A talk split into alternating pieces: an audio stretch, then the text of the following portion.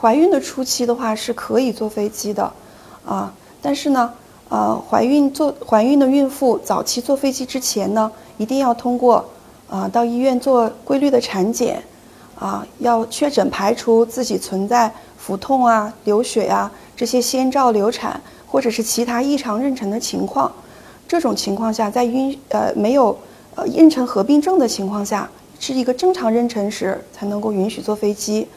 啊，而且呢，可以通过在医院就诊，通过医生开呃开具正常的一个妊娠的证明。那么在机场呢过安检的时候呢，可以把这个证明交给，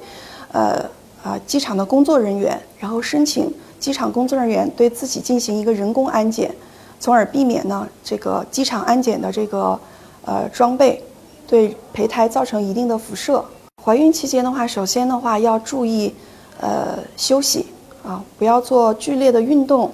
啊，工作呢不要过度劳累，要注意劳逸结合，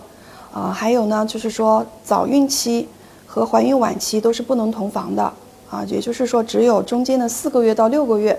啊，孕妇和胎儿的身体都很健康的情况下，